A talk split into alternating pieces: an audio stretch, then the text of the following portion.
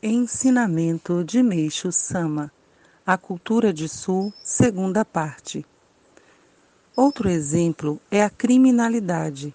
Atualmente, a única maneira para tentar impedi-la é fazer com que o criminoso aprenda a lição com o sofrimento decorrente da pena que lhe foi imposta.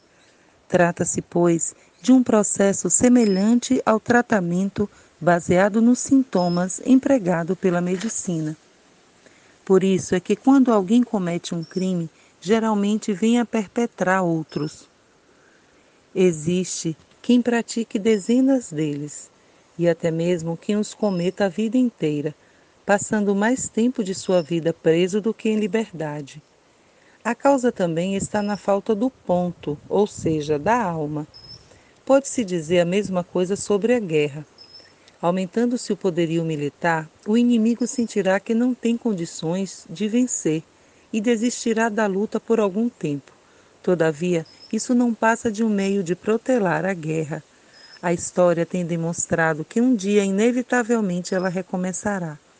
Assim sendo, podemos entender que a cultura existente até agora era apenas um círculo sem o ponto no centro. Eu sempre me refiro aos 99% e 1%.